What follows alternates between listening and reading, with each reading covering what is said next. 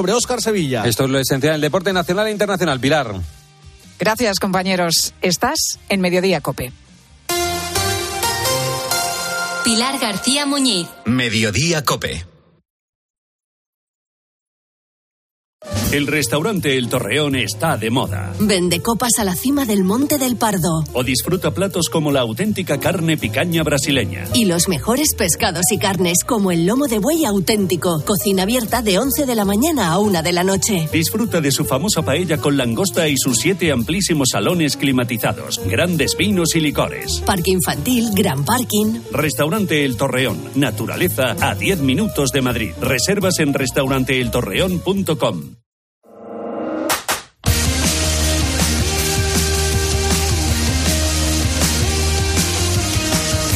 José Luis Corrochano.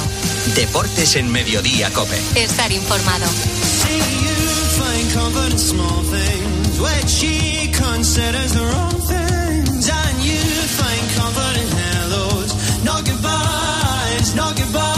A partir de las tres y media, para los muy cafeteros, seguimos en el 106.3. Ahora el gran Pedro Martín, reto Pedrito. Hola Pedro, ¿qué tal? Buenas tardes. Muy buenas. Estamos en la búsqueda de un pantano.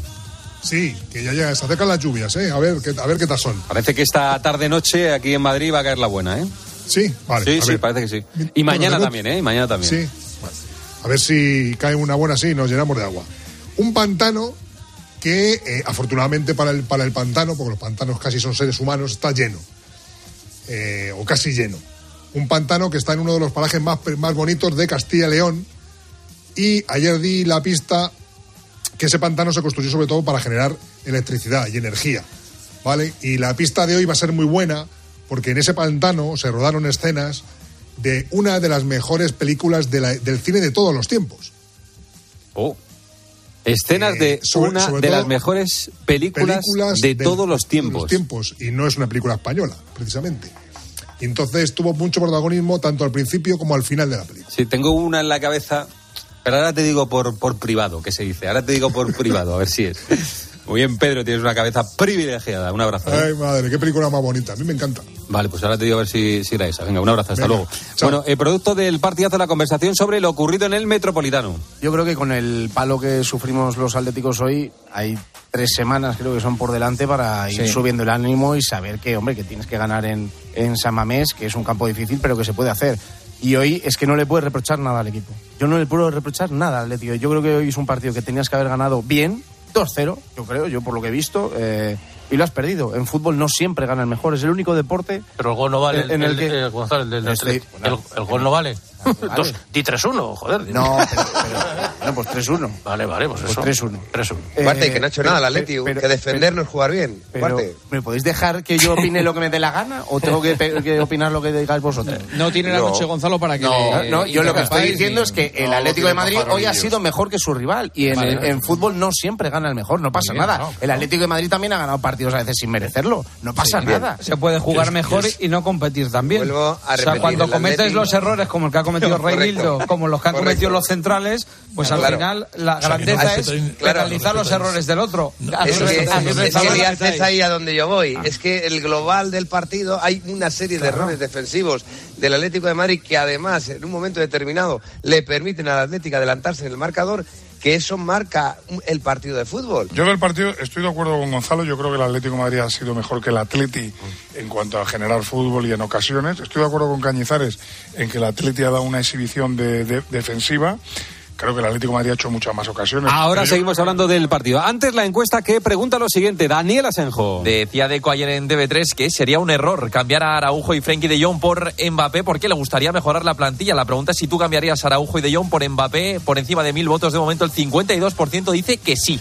Ahora voy a preguntarle a los que van a estar aquí en el 106.3. Miguel, quiero alquilar mi casa sin ocuparme absolutamente de nada. ¿Qué me recomiendas? No lo dudes, llama a la agencia negociadora del alquiler, los inventores del tranquiler. Además, si hubiera algún impago, te seguirían pagando la renta hasta el desalojo del inquilino. Sí, sí, has escuchado bien. Hasta la misma marcha del inquilino, sin límites de tiempo ni carencias. Además, si necesitas dinero para amueblar o hacer pequeñas reformas en tu vivienda, te lo adelantan y luego te lo descuentan del importe de las rentas, sin intereses. Agencia negociadora del alquiler. El alquiler sin riesgos. 920 2011. 920 2011.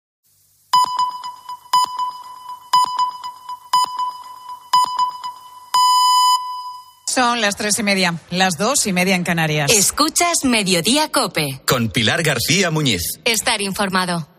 No es un superventas ni una estrella de la música, pero es de los pocos músicos del mundo que sabe tocar más de 100 instrumentos.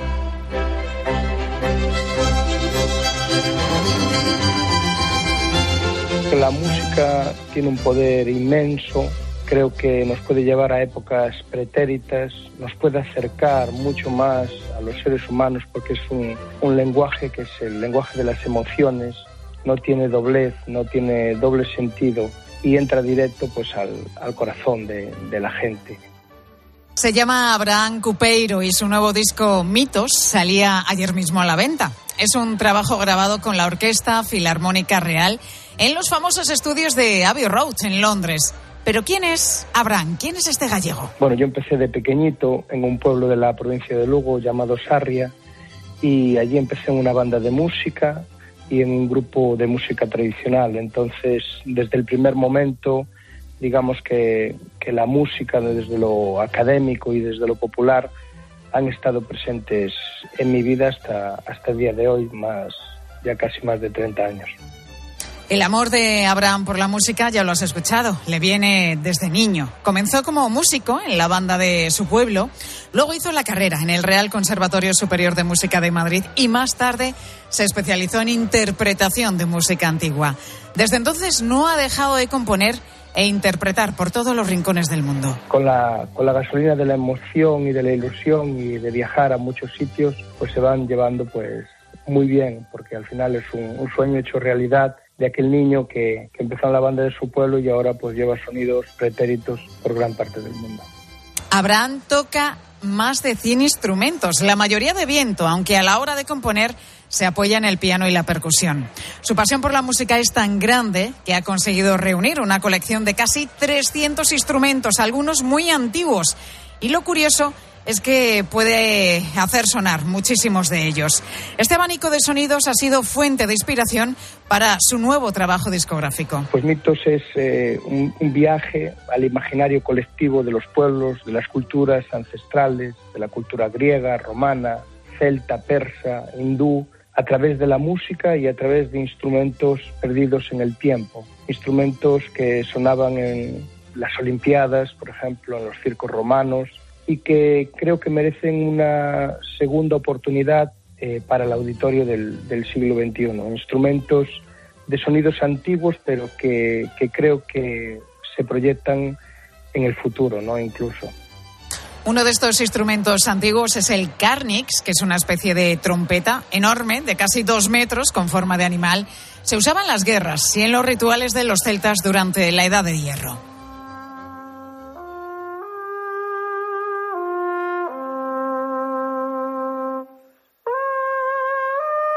Su último trabajo discográfico, Mitos, es una mezcla de este y otros sonidos del pasado que curiosamente encajan armónicamente. Pues hemos recreado estas llaves sonoras que nos abren puertas del pasado, como por ejemplo el doble oboe antiguo llamado aulos, que se le atribuye a la diosa Atenea, un instrumento que se tocaba en las Olimpiadas, eh, que son, digamos, dos instrumentos tocados por la misma persona, o de las cenizas de Pompeya, hemos rescatado una gran trompa romana llamada cornu, una, una trompa que incluso utilizó Escipión para, para luchar contra Aníbal el cartaginés. Mitos es un trabajo que nos promete viajar en el tiempo. El disco ha visto la luz en Galicia, pero después sonará en Estados Unidos, en Australia, en Alemania. Por ahora, Abraham tiene ya 60 actuaciones cerradas por todo el mundo.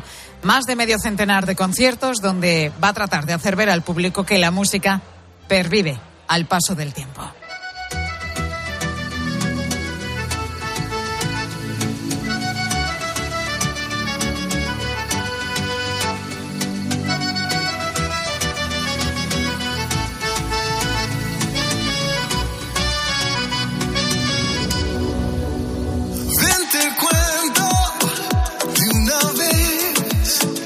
Son ya las 3 y 34 minutos de este jueves. Seguimos en directo en Mediodía Cope desde Valencia. ¿eh? Estamos asistiendo al vigésimo tercer Congreso Nacional Farmacéutico. Llevamos desde la una aquí en la ciudad de Valencia, donde nos han acogido perfectamente. Y estamos a poco más de 48 horas de que se entreguen ya los premios de nuestro cine, los Goya, en una ceremonia que en esta ocasión, este año, va a tener lugar en la ciudad de Valladolid.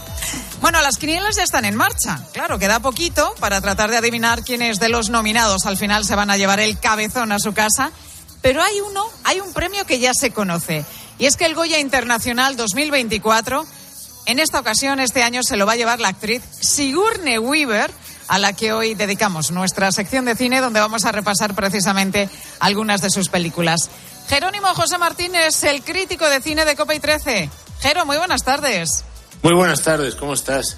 Oye, antes de empezar con el repaso de Sigourney Weaver, ¿tienes alguna favorita para ganar? Por ejemplo, el Goya Mejor Película. Tú que te las has visto No todas, las nominadas. Sin, sin ninguna duda, La Sociedad de la Nieve en primer lugar o si no cerrar los ojos. Me parece que esas dos películas están muy por encima de las demás. Saben aquel, me, me gusta muchísimo, sobre todo la interpretación La de Eugenio, ¿no? de David Verdaguer. Sí, me parece magnífica. El otro día en el Círculo de Escritores Cinematográficos fue un reparto de premios, sobre todo entre esas películas, que me parece que esas tres son las mejores de este año del cine español, Oye. con la de animación de, de, de Berger, de Pablo Berger, Sí. que es magnífica, la de Robot Dreams Que también. está nominado también a los Oscar. Sí, efectivamente. O sea, tenemos un año estupendo del cine español. ¿A ti esto de las quinielas te gusta o, o no demasiado? No, Es que te iba- no, porque, eh, No, porque ya lo siempre sabía yo. estás, ¿qué me gustaría que saliera y qué crees que va a salir? La verdad es que es muy difícil este año acertar, precisamente porque ha habido películas muy variadas y con un nivel medio muy alto. O sea que buena noticia para el cine español. O sea, que si te pregunto quién se va a llevar el Goya al mejor actor o la mejor actriz, ¿eh, ¿qué me contestas? Que no lo sabes. Bueno, yo. O que no te quieres mojar. No, no. Yo creo que, que se pueden repetir los que han sido esta semana premiados en el Círculo de Cinematográficos. Damir Verdaguer y Malena Alterio. Estoy casi seguro que van a ser ellos los que van a llevarse el gato al agua, pero bueno. Qué buena actriz, David qué buena Verdaguer, actriz es Maleni Alterio, ¿eh? Sí, sí, además en la película que está, que es un poco heavy y rompedora, es que se lo pasa muy bien, es lo que me decía el otro día. Y dice, bueno, no- nos lo hemos currado mucho, pero la verdad es que ha sido un personaje muy interesante de hacer, me dijo ya el otro día.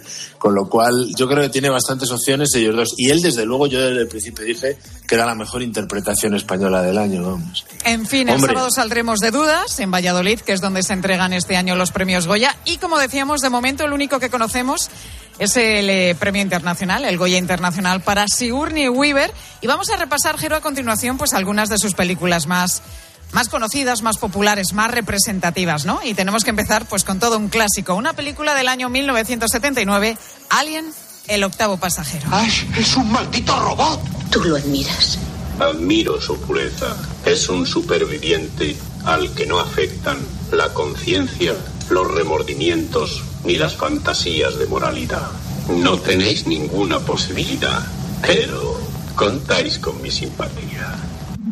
Con Sigourney Weaver nos metíamos en la nave Nostromo, que al volver a la Tierra recibe una señal de socorro desconocida y a partir de entonces comienza la acción y los sustos. Sí, la acción con el octavo pasajero, claro, que monta el follón allí empieza a poseer uno tras otro. Fíjate que es una película que rompe muchísimo los esquemas de la ciencia ficción, es muy oscura, recupera toda la estética expresionista, eh, la nave es como un, eh, un microuniverso, ¿no?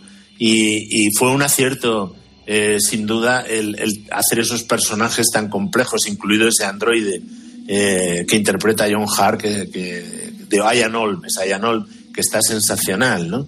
Eh, y que aquí se luce un director que a veces es irregular. Fíjate que este año le hemos puesto muy mal con Napoleón, pero claro, hizo Alien, hizo Blade Runner, Gladiator. O sea, Ridley Scott a sus 86 años tiene una filmografía increíble. Aquí ya no solo destacaron los efectos visuales, que fueron eh, ganadores del Oscar, sino también todo el diseño de producción, la banda sonora y un grupo de actores jóvenes eh, que dieron ahí la talla, sobre todo Sigourney Weaver, que fue su primer papel importante después de haber sido una niña bien, porque ella, ella es de buena familia, se forma en buenas universidades, en Yale, y ya de pronto se hace popular con una película muy de género como era Alien, que re- realmente es una película importante dentro del género de la fantasía o de la ciencia ficción fantástica, ¿no?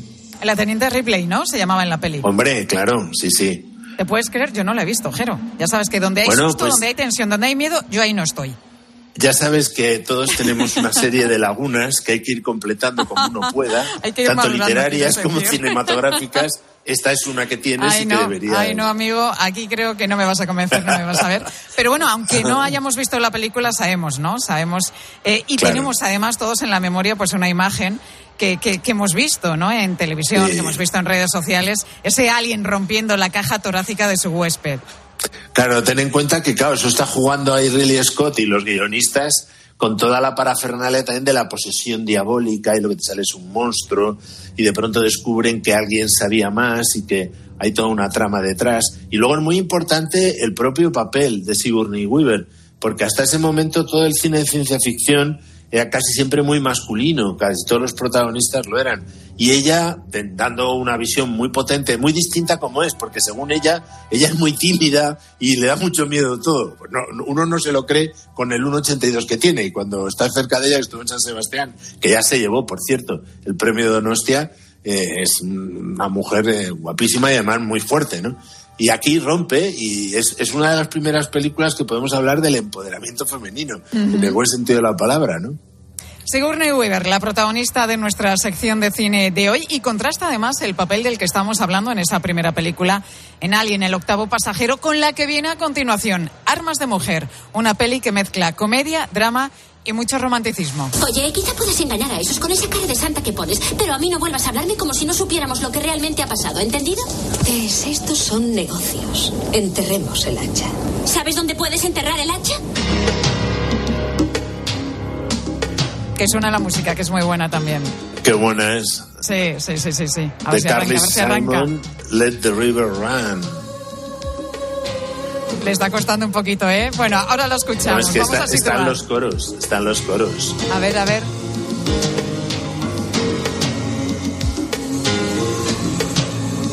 Banda sonora que identificamos también todos. Y esta película, que se desarrolla en la ciudad de Nueva York en los años 80, cuando una joven secretaria que quiere triunfar a toda costa, pero se topa con una jefa, interpretada por ella, por Sigourney Weaver, que en un principio no se lo pone demasiado fácil.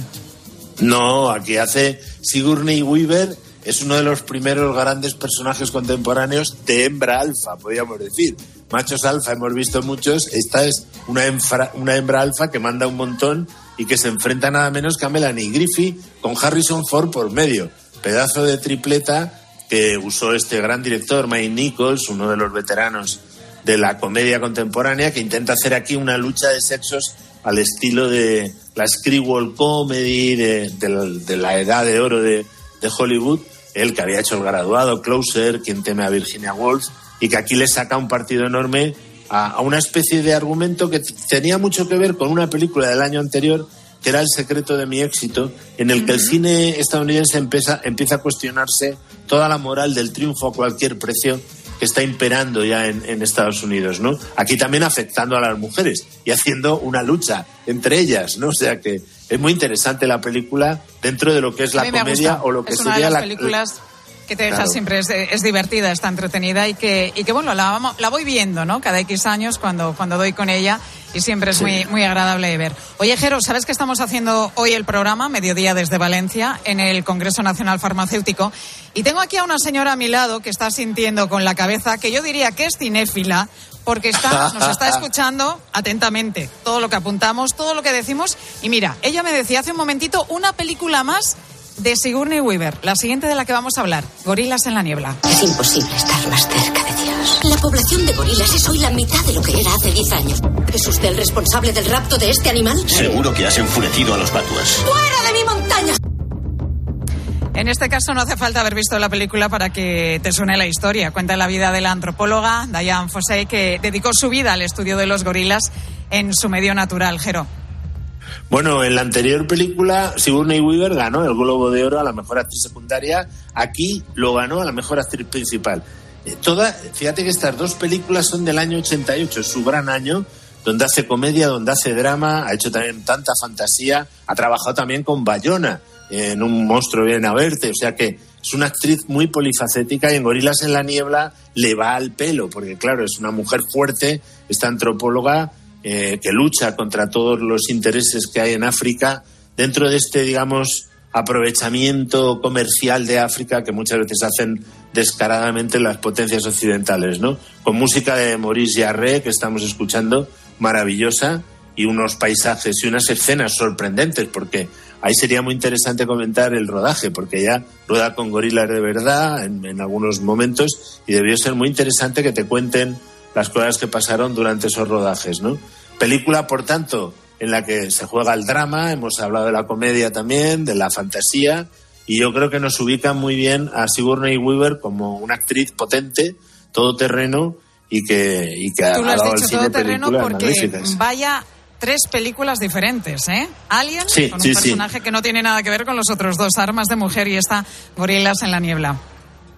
Son siempre mujeres fuertes, de todas maneras, ¿no? Y ella siempre insiste, dice, mira, yo soy más bien tranquila y tal, y no sé qué. O sea que la gente considera que yo soy una especie de, de Indiana Jones en versión eh, femenina y no, yo soy muy normal y más tranquila y más serena de la que la mayoría de mis personajes, pero lógicamente con la potencia, digamos, física que ella tiene, ¿no? El, el rostro que está como esculpido, todo, o sea, es una mujer alta, entonces quieras que no es muy difícil no encasillarse en papeles. Te cuesta ver a Sigourney Weaver en una película romántica, por ejemplo, intimista, ¿no? Ha tenido algunas muy buenas haciendo de editora, recuerdo una película magnífica, un drama de estos independientes. O sea que toda su filmografía es enormemente interesante, pero tiende a hacer mujeres fuertes, claro.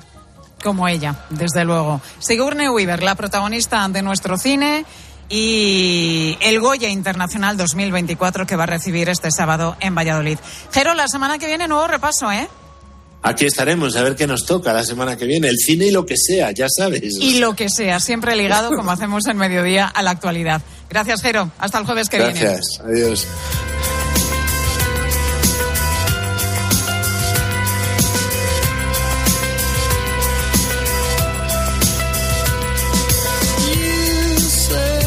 Veces la, la vida te pone en una tesitura difícil cuando un familiar cercano enferma y necesita cuidados. ¿Qué haces? Pues cada vez se piden más excedencias en nuestro país precisamente por este motivo.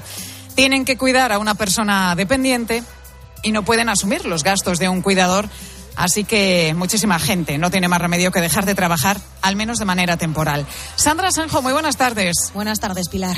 De hecho, en los últimos 15 años se han duplicado las excedencias en nuestro país por este asunto, por cuidados. Sí, solo en 2023 se incrementaron más de un 15%. Cerca de 55.000 excedencias se solicitaron ese año en España. En más de 8 de cada 10 casos, además, quienes se acogen a esta posibilidad son mujeres, como María, una joven de 26 años que dejó de trabajar para cuidar de su madre, a quien le diagnosticaron un tumor cerebral. A partir de ese momento mi vida cambia porque me empiezo a dedicar a ella en cuerpo y alma y pues hago su vida diaria. También para que ella tampoco pierda independencia, sino pues colaborando con ella. Entonces, bueno, aseándolas por las mañanas, desayunando con ella, sacándola a pasear por la tarde, llevándola a quimio, a la radio. Así María pudo acompañar a su madre durante los últimos seis meses de vida, una decisión que tomó al ser la mayor de seis hermanos. El 12 de octubre del año 21 mi madre fallece, ¿no? Entonces fue un camino muy duro pero muy acompañado, ¿no? Que era muy importante para mí en ese momento, ¿no? Mi padre, pues a lo mejor era más complicado para él, ya que es un padre de familia de seis hijos, y yo tenía más facilidad en ese momento para cogerme una excedencia, y gracias a eso pude cuidar de mi madre, de lo que estoy completamente feliz. Acogerse a, una excedencia a veces es una decisión personal, como este caso que escuchábamos, el María. Ella quería ser quien cuidara personalmente de su madre, pero en la mayoría de ocasiones el principal motivo sigue siendo económico, porque muchas veces pagar a un cuidador o una guardería, también en el caso de hijos pequeños, supone prácticamente un sueldo entero. Dolores López es socióloga y es profesora de Geografía Humana en la Universidad de Navarra. razones de, de no me compensa económicamente, me cuesta más trabajar que quedarme cuidando a, a mi hijo. Yo creo que claramente las condiciones de trabajo y las condiciones económicas son las que más pesan a la hora de, de tomar una excedencia.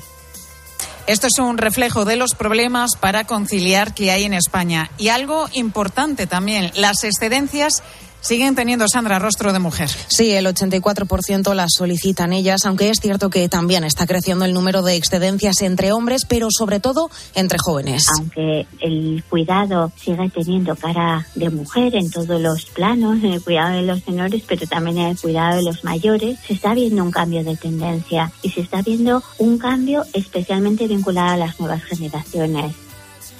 Al final, el problema reside en que una excedencia debe ser una posibilidad, en este caso, para poder cuidar a unos familiares, pero no debería ser la única alternativa, la única solución con las consecuencias económicas que esto conlleva además. Y de esto podemos aprender muchos de otros países. Sí, como los países nórdicos donde, por ejemplo, las excedencias se pagan, donde también las bajas por maternidad o paternidad son más largas y también donde los cuidados recaen de una forma más igualitaria entre hombres y mujeres. Hay otras sociedades que nos llevan mucha ventaja en eso, como las sociedades eh, escandinavas, en ese reparto más eh, igualitario, pero hay hay otras sociedades, por ejemplo la italiana, donde todavía eh, los roles son mucho más mucho más marcados en, el reparto entre lo femenino y lo masculino. Seguimos flojeando en esto, ¿eh? Las políticas de conciliación siguen siendo una asignatura pendiente en España, como también lo es disminuir las listas de espera para que las personas dependientes puedan tener un cuidador. Ahora mismo hay cerca de 200.000 en esta situación. Cuidar de un hijo en sus primeros años o querer acompañar a un padre o a una madre en la recta final de su vida debe ser una elección personal y no como sucede muchísimas veces, una obligación para quienes tienen que dejar de trabajar y por tanto de ingresar. Sandra, gracias. A ti, Pilar.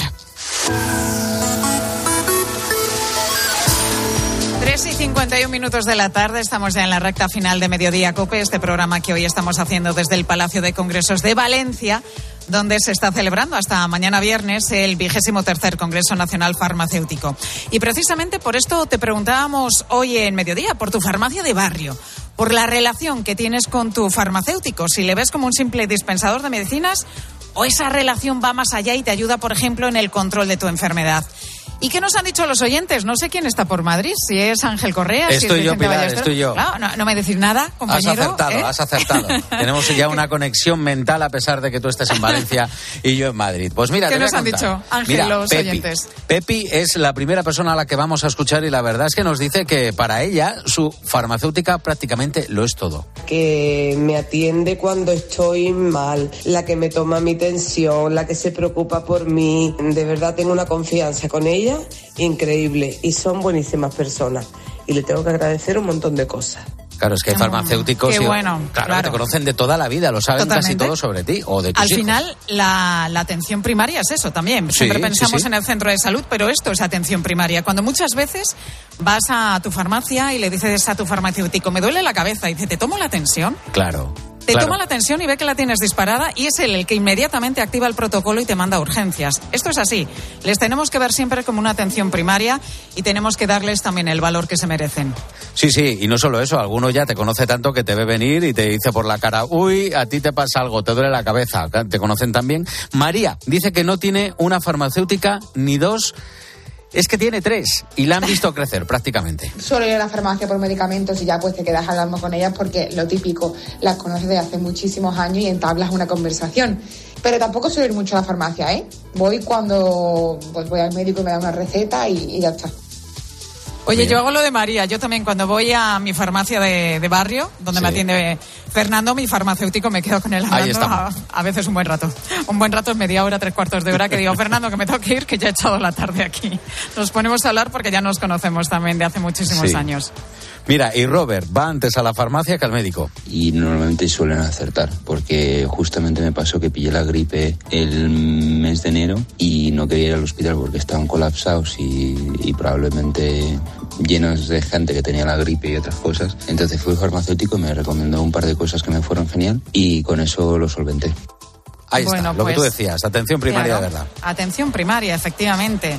Ojo, que esto no quita que, que, que- que tengamos que ir para Hombre, las cosas al médico, sí. importantes, lógicamente, al médico de cabecera, pero sí es verdad que los farmacéuticos nos pueden ayudar en muchísimas ocasiones. Tenemos que verles como mucho más que como simple eh, dispensadores de medicinas. Correas, gracias. Vamos A con Pilar ahora. Cisneros, a ver qué nos cuentan en la tarde de Copa enseguida. Pilar. Hola, hola, toca ya, hola Pilar. Pues mira, aumenta la tensión en las tractoradas y en la tarde nos centramos centramos en una de las peticiones de los agricultores, que se cumpla la ley de la cadena alimentaria y que no tengan que vender a pérdidas. Vamos a explicar qué es esta ley y por qué no se cumple y lo hacemos con César Lumbreras, director de Agropopular.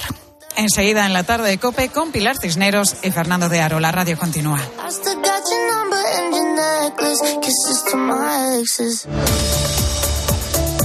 Pilar García Muñiz. Mediodía Cope. Estar informado. Solo Carlos Herrera pone su mirada en aquello que tienes que conocer. La protesta de agricultores sin unión o con unión o con organización o sin organización. En convocatoria incluso a veces por WhatsApp. En toda España colapsan determinadas eh, carreteras. Voy a saludar ahora al coordinador de Unión de Uniones de Agricultores y Ganaderos, que es Luis Cortés. Don Luis, buenos días. Muy buenos días, Carlos. El campo se ha hartado, Carlos, se ha hartado porque son mucha sequía, malos precios, incomprensión por parte del ministro, se nos achaca todo lo malo del mundo. Para comenzar el día bien informado, despierta con Carlos Herrera. Desde las 6 de la mañana todo pasa en Herrera en Cope. La palabra ladrón puede significar dos cosas. Clavija donde poder conectar tu coche eléctrico o persona que roba el cable de tu coche eléctrico. Ahora el seguro de coche eléctrico e híbrido enchufable de línea directa también significa dos cosas. Que además de ahorrarte una pasta, también te cubre el cable de recarga en caso de robo. Cámbiate y te bajamos el precio de tu seguro de coche sí o sí. Ven directo a lineadirecta.com o llama al 917-700-700. El valor de ser directo. Consulta condiciones. Ayer que el final de esta peli es tan bonito, cuando ya está en el coche y le ve y está a punto de abrir la puerta, pero no lo hace. Es que en la vida lo importante es saber aprovechar las oportunidades. Hay coches que solo pasan una vez. Tu Citroën C3 desde 13.200 euros financiando y con entrega inmediata. Solo por esta vez y solo este mes. Citroën. Condiciones en citroen.es. Te quiero. Lo sé porque me cuidas y no te cuesta. Soy Andrea Balbuena, poeta. Este 14 de febrero te queremos desear feliz día de San Valentín. El corte inglés. En tienda web y app. De camino al cole de los niños, un poco de diversión. Veo, veo. Si pillas atasco al ir al trabajo, un poco de paciencia. Ya no llego. Si vas al súper a hacer la compra, un poco de memoria. Plátanos y yogures. Y para todo eso, los nuevos combustibles 100% renovables de Repsol. En tu día a día, algo nuevo te mueve con los combustibles 100% renovables de Repsol que puedes usar ya en tu coche. Encuéntralos en más de 50 estaciones de servicio y a final de año en 600. Descubre más en combustiblesrenovables.repsol.com. Saludos, criaturas. Soy Goyo Jiménez y, como digo en mis monólogos, ser joven es una cuestión de actitud. Pero como yo ya voy teniendo una mi actitud ha sido la de acudir a Clínica Baviera para decir adiós a las gafas de cerca. Haz como yo y pide cita en el 900-180-100 o en clínicabaviera.com y corrige la vista cansada. Y es que está regando las plantas, o dando un paseo por el parque, y te vienen vacas a la cabeza. Y no, no estas vacas, sino estas. En Halcón Viajes sabemos lo que te pasa. Más de 50 años y millones de viajeros hacen que sepamos las vacas que tienes en la cabeza. Reserva ya tu verano con hasta 600 euros de descuento y el mejor precio garantizado. Halcón Viajes, sabemos de viajeros. Escuchas Cope. Y recuerda, la mejor experiencia y el mejor sonido solo los encuentras en cope.es y en la aplicación móvil. Descárgatela. Ahora en Carglass queremos que mejores tu visión cuando conduces bajo lluvia. Por eso, con la reparación o sustitución de cualquier luna, te aplicamos el tratamiento anti lluvia gratis. Carglass cambia, Carglass repara. Promoción válida hasta el 10 de febrero. Consulta condiciones en carglass.es. UMAS, mutua especialista en seguros para el sector educativo. Ofrecemos una solución integral para los colegios y guarderías. Daños patrimoniales, responsabilidad civil, accidentes de alumnos. Más de 1.400 centros ya confían en nosotros. Visítanos en umas.es. UMAS, más de 40 años de vocación de servicio. A los que no marcáis la casilla de la Iglesia en la declaración de la renta. Nos encantaría enseñaros la labor social y espiritual que realizamos, pero en un anuncio de 20 segundos es imposible. Por eso os invitamos a un viaje, para que lo podáis ver con vuestros propios ojos. Reserva tu plaza en unviajeportantos.es. Solo Carlos Herrera pone su mirada en aquello que tienes que conocer. La protesta de agricultores sin unión o con unión o con organización o sin organización. En convocatoria incluso a veces por WhatsApp. En toda España colapsan determinadas eh, carreteras. Voy a saludar ahora al coordinador de Unión de Uniones de Agricultores y Ganaderos, que es Luis Cortés. Don Luis, buenos días. Muy buenos días, Carlos. El campo se ha hartado, Carlos, se ha hartado porque son mucha sequía, malos precios, incomprensión por parte del ministro, se nos achaca todo lo mal del mundo. Para comenzar el día bien informado, despierta con Herrera. Desde las 6 de la mañana todo pasa en Herrera en Cope.